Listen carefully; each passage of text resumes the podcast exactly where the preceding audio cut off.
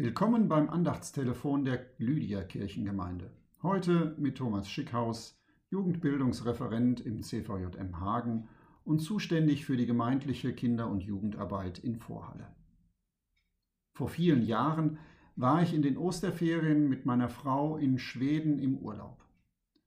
Ostern war ganz früh im Jahr und der Winter hatte Schweden zum Teil noch fest im Griff. Nachts schneite es des Öfteren und die Flocken blieben sogar am Tag noch liegen. Unser geplanter Wanderurlaub wurde da mehr eine Ferienhaus-Gemütlichkeitszeit. Aber trotz des schlechten Wetters wollten wir ja auch einiges unternehmen. Und auch am Ostersonntag. Da gingen wir in dem kleinen Ort in die Kirche. Wir können kein Schwedisch, aber das ist auch eigentlich egal, denn Gott spricht ja in unserer Sprache zu uns. Und es war schön zu erleben, dass die Lieder, die gesungen wurden, für uns bekannte Kirchenchoräle waren, die wir zum Teil sogar auswendig konnten. Und auch manche Worte im Gottesdienst konnten wir verstehen. Hanha Obstat, Hanha verkligen Obstat.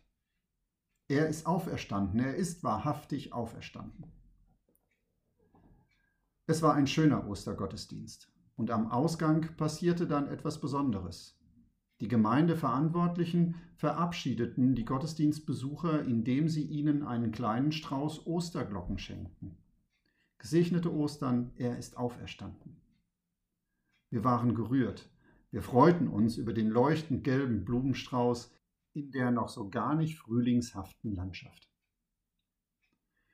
Und dann sahen wir etwas mindestens genauso Bemerkenswertes.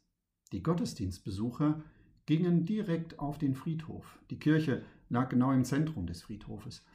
Und sie legten die Osterglocken auf den Gräbern der Angehörigen nieder. Er ist auferstanden und wir werden auch auferweckt werden.